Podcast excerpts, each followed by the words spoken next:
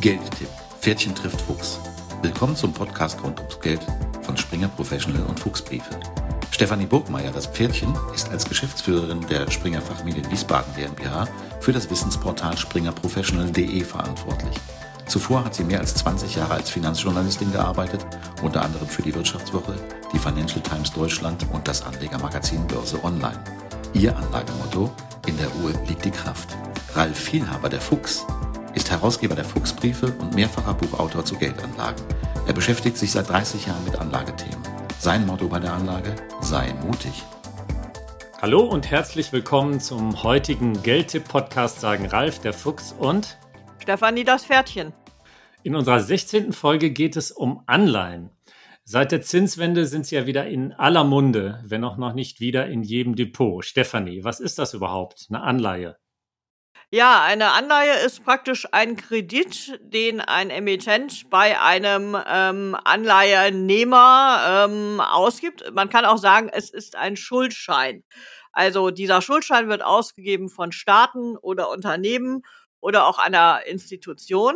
Und in der Regel haben äh, diese Schuldscheine eine feste Laufzeit und eine feste Verzinsung.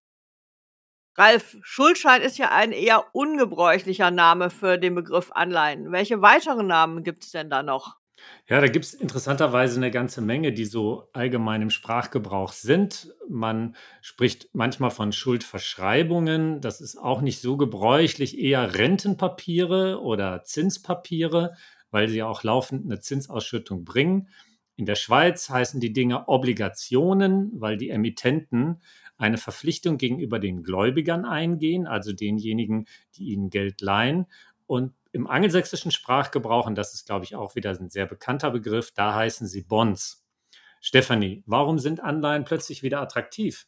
Ja, du hast es in deiner Anmoderation äh, schon angesprochen. Es gibt wieder Zinsen. Emittenten zahlen wieder Zinsen. Äh, das hängt damit zusammen, dass die Notenbanken äh, ihre Politik geändert haben, weil die Preissteigerungsraten so hoch sind.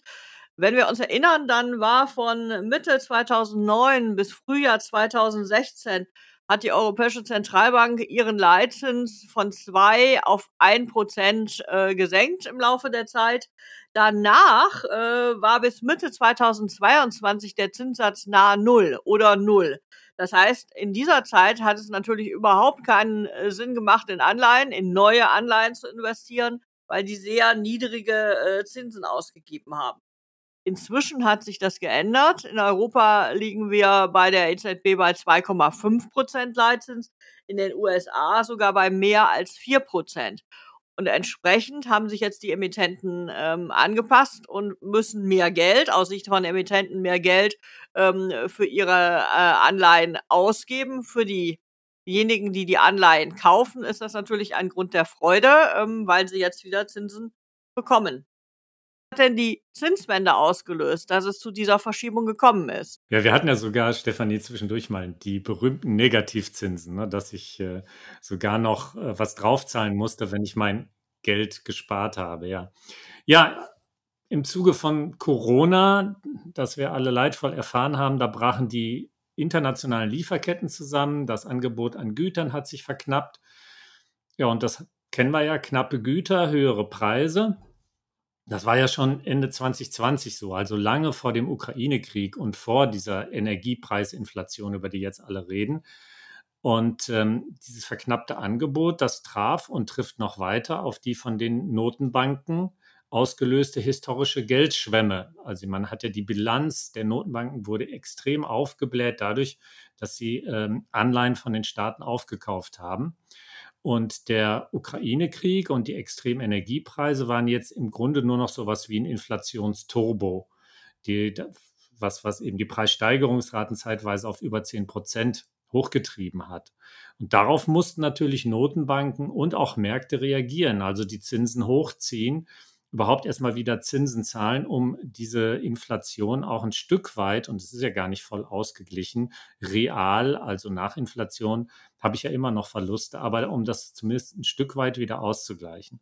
Stefanie, was passiert denn jetzt aber mit Anleihen, die ich ohnehin schon vielleicht im Depot habe, unter Umständen schon länger. Bevor ich darauf antworte, noch ein kleiner Hinweis an die Hörerinnen und Hörer. Ähm, wer sich für die Inflation und den Ukraine-Krieg oder besser gesagt die Folgen des Ukraine-Kriegs äh, interessiert, äh, dem empfehlen wir unsere Folgen 1 und 2, die sich genau mit den äh, Themen auseinandersetzen.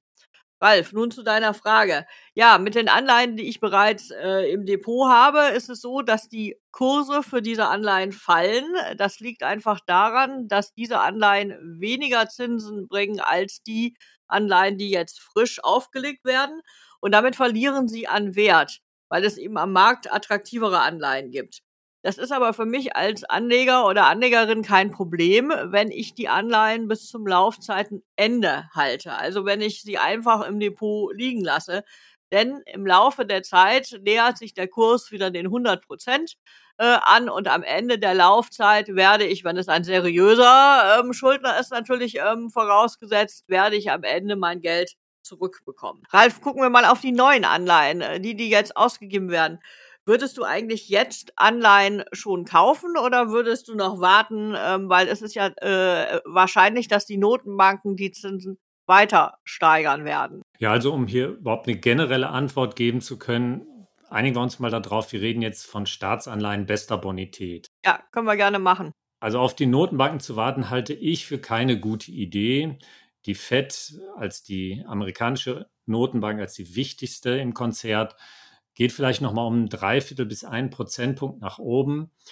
Die Marktzinsen aber halten sich ja ohnehin nicht an die Notenbankvorgaben. Äh, je länger oder je weiter weg von der Notenbank, also je weiter weg vom kurzen Ende, wird die, desto ja, selbstständiger verhalten sich die Zinsen auch. Und im Moment ist die Zinsstruktur bereits invers. Das heißt, die kurzfristigen Zinsen sind höher als die langfristigen. Der Grund ist dafür, ist einfach, der Markt fürchtet eine Rezession, also einen Wirtschaftseinbruch in den wichtigsten Industrieländern und damit wieder sinkende Nachfrage, auf die die Unternehmen dann mit Preisnachlässen reagieren sollten. So jedenfalls sehen es die Lehr Lehrbücher vor.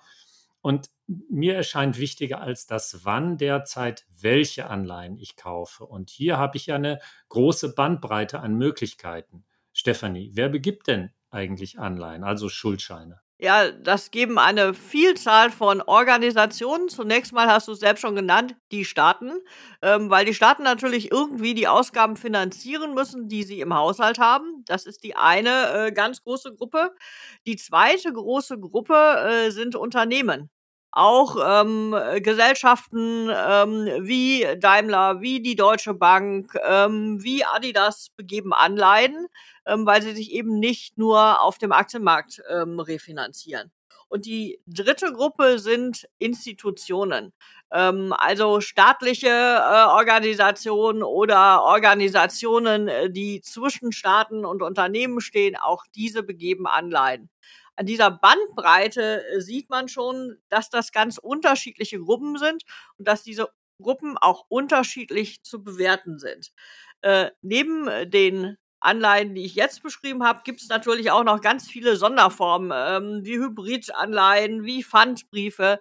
Das heißt, das ist ein weites Feld, um es mit Günter Grass ähm, zu sagen, ähm, oder Martin Walser. Man muss einfach äh, sich da auch mit beschäftigen und auseinandersetzen und nicht blind kaufen.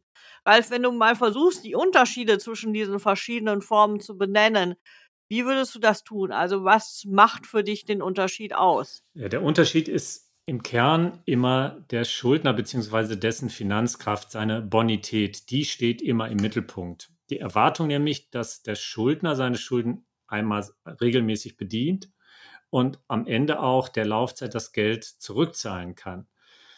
Da liegt äh, der Hase im Pfeffer sozusagen. Dem deutschen Staat wird ja sehr gerne Geld geliehen, wie wir wissen weil man eben dem deutschen Steuerzahler zutraut, dass er die Schulden aus eigener Kraft bedienen kann. Italien, da ist man schon was unsicherer. Die müssen schon zwei Prozentpunkte mehr bieten, um an Geld zu kommen, um an frisches Geld zu kommen. Könnte auch sagen, hier ist das Misstrauen der Geldgeber größer, der Gläubiger also. Polen muss fast vier Prozentpunkte mehr zahlen und Nigeria gegenüber dem deutschen Staat elf Prozentpunkte drauflegen. Also da sieht man, was die Bonität ähm, des Schuldners am Ende ausmacht. Ich habe es jetzt hier am Beispiel der Staaten gezeigt, aber das ist bei Unternehmen natürlich nicht anders. Ja, also ein sehr solides Unternehmen mit einer starken Finanzkraft zahlt deutlich weniger Zinsen als ähm, eins, was noch keine längere Historie hat und möglicherweise auch noch äh, gar keine Erträge erwirtschaftet, sondern sich in der Wachstumsphase befindet, wobei die ja auch gerne auf Eigenkapital dann zurückgreifen. Anderes Thema. Aber das Prinzip ähm, ist damit klar. Wichtig ist ähm, der Schuldner und seine Finanzkraft. Das ist sozusagen die, äh, das, die entscheidende Größe. Und ähm, grundsätzlich kann ich als Daumenregel auch hier mitnehmen, je höher der Zins, desto größer ist das Verlustrisiko bis hin, das sollte man nicht unterschlagen, bis hin zum Totalausfall. Ich äh, sage nochmal das Stichwort Argentinien, bei dem ja viele Privatanleger, weil sie damals, glaube ich, 7% Zinsen waren die man kriegen konnte, erwartet haben. Und am Ende hat der Staat gesagt, nö, zahlen wir nicht mehr zurück, können wir nicht mehr, Ende Gelände. Und das war natürlich nicht so fein. Stefanie, welche Klassen von Anleihen empfiehlst du denn aktuell? Ja, ich würde mich dir ähm, anschließen, was die Bonität angeht. Also das ist das entscheidende Kriterium. Ähm, wie zahlungskräftig ist der Emittent äh, der Anleihe? Ähm, ich würde auch mal schauen, gibt es eine Rating? Ähm, äh, AAA, also dreimal ein A, ist das beste Rating, was man bekommen kann. Das ist für einen sehr seriösen Schuldner. Also da würde ich mal nachschauen. Und wenn ich das als Kriterium nehme, dann bin ich ganz schnell natürlich bei den Staatsanleihen. Ähm, da würde ich, äh, gerade wenn man anfängt, überhaupt in Anleihen zu investieren, mal schauen, dass ich zunächst die großen, in die großen Industrieländer ähm, Anleihen erwerbe. Also, wenn ich aus Deutschland komme, äh, zu schauen, dass ich eine deutsche Bundesanleihe kaufe. Oder ähm, wenn ich gerne ähm, auch über Deutschland hinausschaue, durchaus auch ein US Treasury, also eine amerikanische Staatsanleihe. Achtung, ähm, da hat man dann aber gleich ein Währungsrisiko mit dabei, weil natürlich die Anleihen in Dollar emittiert werden und nicht in Euro. Ähm, ich könnte auch, wenn ich ein bisschen mutiger bin, mal schauen, welche Schwellenländer ähm, ganz attraktiv sind, also eine solide wirtschaftliche Entwicklung haben, relativ solide Staatsfinanzen. Auch das könnte ich zumindest als Beimischung in Erwägung ziehen. Aber da ist, äh, Ralf, wie du richtig gesagt hast, der Zins schon ein sehr gutes Signal. Ähm, also sobald äh, das in den zweistelligen Bereich geht, würde ich da schon mal die Finger von lassen, ähm, weil das ist auch wenn man damit die Inflation ausgleichen kann, äh, schon problematisch, weil das ein deutliches Risiko anzeigt. Äh, und ich würde neben den Staatsanleihen auch mal einen Blick auf Unternehmensanleihen äh, werfen. Ähm, es gibt viele Unternehmen, die über Jahrzehnte bestehen. Da habe ich auch relativ gute Chancen, dass ich da mein Geld zurückbekomme. Und in der Regel sind die Unternehmensanleihen in der Verzinsung leicht oberhalb der Staatsanleihen. Ralf, und du, was würdest du äh, machen? Also was würdest du empfehlen?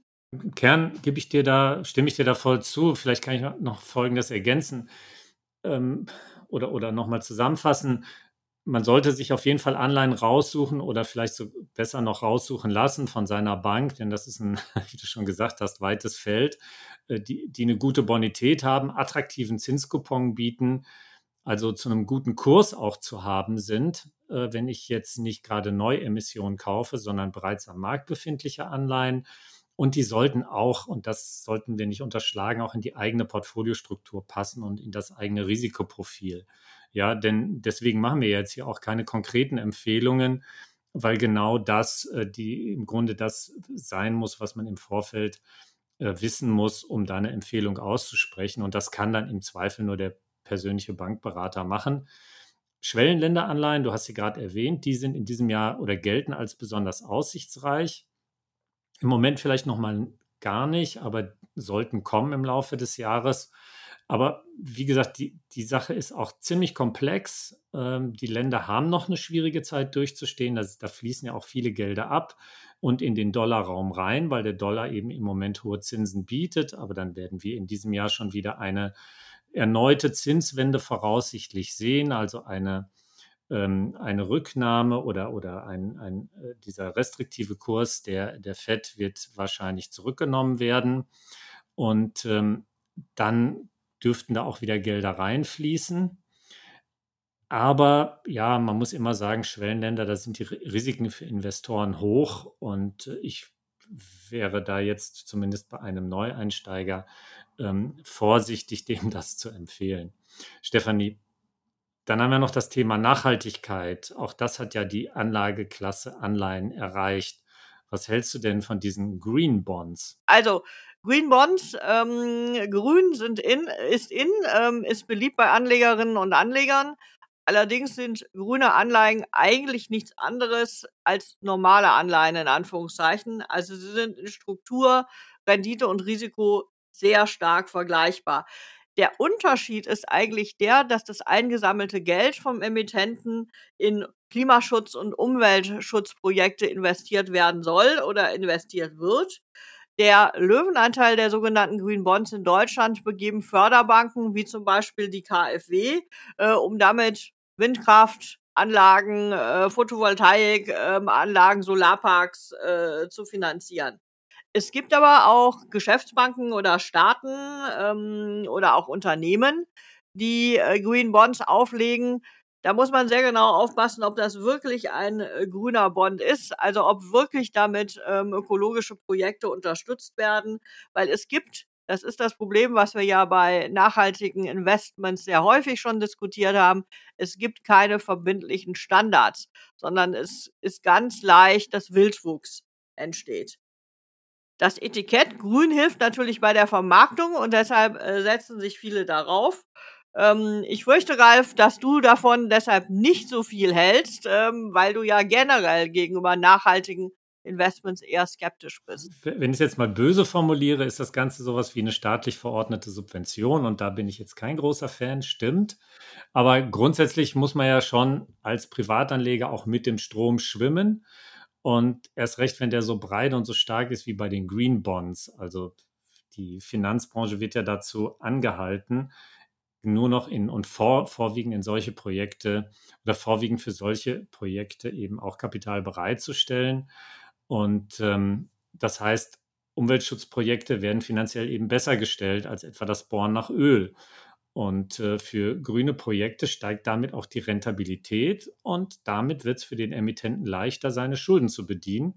Und mir als Anleger geht es schon in erster Linie darum, Zins und entliehenes Geld zu erhalten. Und von daher bin ich jetzt nicht per se dagegen, einen Green Bond zu kaufen.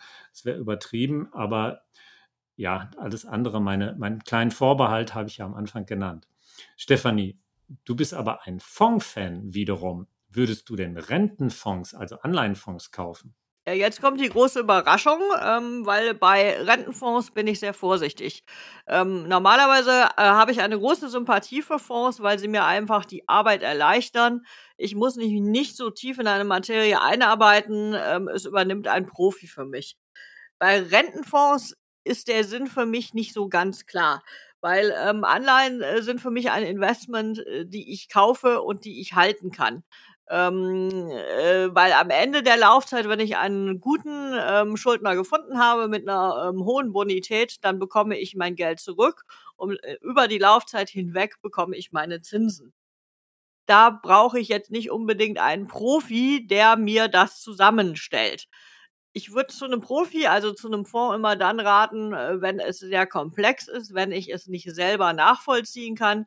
Das wäre für mich zum Beispiel im Rentenbereich der Bereich der Hochzinsanleihen, wo man schon sehr genau wissen muss, äh, wie die Bonität des einzelnen ähm, Emittenten wirklich ist. Da ist man als Privatanleger leicht überfordert. Also da würde ich dann schon zu einem Fonds raten. Ansonsten Staatsanleihen, Unternehmensanleihen kann man auch ohne Profi kaufen. Ralf, hast du denn in äh, Bezug auf den Anleihekauf noch einen Tipp für unsere Hörerinnen und Hörer? Mutig ist ja mein Motto. Ähm, tja, ob ich bei Anleihen so mutig bin, du hast gesagt, man kann schon auch alleine kaufen, kann man sicher bei den einfachen Formen, aber da waren wir uns einig, das ist ein sehr komplexes Feld und ich persönlich habe da schon großen Respekt, äh, gerade wenn man ausländische Titel kauft. Äh, da möge sich, glaube ich, doch jeder erstmal von einem Fachmann beraten lassen, bevor er das tut. Im Zweifel ist für mich Festgeld, also auch für den Do-it-yourself-Anleger, unter Umständen sogar die bessere, weil weniger komplexe Alternative. Und das wäre dann auch mein Tipp, gerade wenn man wie du die Anleihen ohnehin bis zur Fälligkeit halten will, da kann ich auch mit Festgeld agieren. Da bin ich auch bis 100.000 Euro abgesichert. Und im Moment kriege ich da sogar bis zu dreieinhalb Prozent bei drei Jahren Laufzeit. Da verliere ich zwar nach Abzug der Inflation immer noch Geld, ist aber bei Anleihen ja jetzt im Moment nicht anders. Und bei Anleihen kommt ja noch hinzu, man legt oft in einer fremden Währung an, in einer Hardwährung wie Dollar, aber vielleicht sogar auch in einer lokalen Währung wie, sag ich mal, mexikanischer Peso. Dann habe ich noch das Währungsrisiko einzuschätzen. Davon hast du ja auch schon kurz gesprochen. Und was man auch nicht vergessen darf, es zählt auch das Kleingedruckte. Die Emissionsbedingungen, die liest sich natürlich kein Mensch durch, ähm, kein Privatanleger, aber gerade Staaten gehen hier nicht immer fair mit ihren Gläubigern um. Und ähm, bei Unternehmen kann es sein, dass es sich ausbedungen hat, eine Anleihe vorzeitig zurückzuzahlen. Deutsche Unternehmensanleihen sind im internationalen Vergleich beispielsweise gar nicht, ähm, also eher mit schlechten Schutzklauseln für private Gläubiger versehen. Die sind dann immer erst sehr spät an der Reihe, um bedient zu werden. Und äh, man darf auch nicht übersehen, bei Unternehmen kommt gerade jetzt ein erhöhtes Ausfallrisiko hinzu, wenn die Zinsen weiter steigen, die Wirtschaft schrumpft. Also mein Tipp, nicht nur auf den Coupon achten. Stefanie. Und du, was ist dein Tipp? Ja, also ich habe eigentlich eine ganze Anzahl äh, von Tipps. Erst einmal ähm, äh, noch eine kurze Replik auf de, das, was du gesagt hast. Also ähm, ich finde, bei den Anleihen, die ein hohes Risiko tragen, ähm, wird das hohe Risiko in aller Regel nicht bezahlt. Deshalb äh, bin ich da ähm, eher vorsichtig ähm, und schaue mir dann lieber Aktien an, weil ich da ähm, eine bessere Einschätzung zu habe. Also das ist mein ganz persönliches Angehen. Also das ähm, zu dem, was du gesagt hast. Das Zweite, ähm, äh, du hast erwähnt, dass man sich bei seinem Bankberater äh, informieren soll, wenn man äh, keine Ahnung hat. Auch da würde ich ein Vorsicht oder einen Warnhinweis mitgeben. Äh, die Bankberater verkaufen sehr gerne ähm, äh, Stufenzinsanleihen ähm, oder Paketanleihen, die eigentlich Zertifikate sind die anders heißen, aber äh, wo sich ein Zertifikat hinter verbirgt. Also deshalb, äh, Bankberater ist ein guter Hinweis, aber dem Bankberater ganz gezielt auf Staatsanleihen und auf Anleihen großer ähm, Industrieunternehmen ansprechen. Und keine Anleihen kaufen, die nur so heißen und eigentlich was anderes verpacken und von der hauseigenen Bank ausgegeben werden. Das ist immer so ein bisschen das Warnsignal, äh, da könnte sich was anderes hinter verbergen und durchaus fragen, wie denn da die Konstruktion ist und dann Abstand äh, davon nehmen. Also das war sozusagen die Negativseite. Jetzt kommt äh, die Positivseite. Ähm, äh, was ich mir anschauen würde als Anleger im Moment oder als Anlegerin im Moment sind Wandelanleihen. Ähm, Wandelanleihen sind ja Papiere, die zwischen Aktien und Anleihe stehen. Also sie zahlen einen Zins und sie haben eine Option, zu einem bestimmten Zeitpunkt in eine Aktie gewandelt zu werden. Und gerade in Zeiten von Unsicherheit kann das ein gutes Instrument sein, um sich den Zugang zu Aktien zu sichern, zu einem festen Preis äh, und das Risiko zu verringern. Und dann noch ein zweites Thema, was im Moment ähm, sicherlich für den einen oder anderen von Interesse äh, ist. Es gibt inflationsgeschützte Anleihen oder inflationsindexierte Anleihen, die sind gekoppelt an die Inflation. Das heißt, der Zins äh, richtet sich nach der Preissteigerungsrate. Und das ist natürlich ein gutes Instrument, um die Inflation ein Stück weit auszugleichen ähm, sind auch relativ kompliziert. Wir könnten wahrscheinlich eine eigene ähm, Sendung oder einen eigenen Podcast dazu machen, wenn wir das im Detail erklären. Aber das für alle, die vielleicht ein bisschen fortgeschritten sind, sich das mal anzuschauen äh, und die Berechnungsmethoden auch sich anzuschauen. Ralf, wir haben äh, gedacht, wir hätten gar nicht so viel über Anleihen zu erzählen. Ähm, da haben wir uns, glaube ich, getäuscht. Ja. Ähm, es äh, gehört zu einem der längeren Podcasts, den wir heute ja, gemacht haben. Den beenden wir jetzt auch, liebe Hörerinnen und Hörer. Das war unser Geldtipp-Podcast zu Anleihen und wir werden sicherlich nochmal nachlegen, denn Sie haben auch gemerkt, das ist ein weites Feld. Aber für heute sagen wir erstmal Tschüss auf das nächste Wiederhören. In zwei Wochen freuen sich Ralf der Fuchs und Stefanie das Pferdchen. Und noch ein kurzer Nachtrag. Wollten Sie schon immer mal Infos äh, zu einem Anlagethema haben? Dann schreiben Sie uns gerne an geldtipp-podcast at springernature in einem Wort dot oder .com. Wir nehmen das Thema gerne auf und führen das dann aus. Bis zum nächsten Mal. Tschüss. Tschüss. Das war Geldtipp. Pferdchen trifft Fuchs. Der Podcast rund ums Geld von Springer Professional und Fuchsbriefe. Hören Sie in 14 Tagen wieder rein, wenn es entweder heißt, in der Ruhe liegt die Kraft oder sei mutig.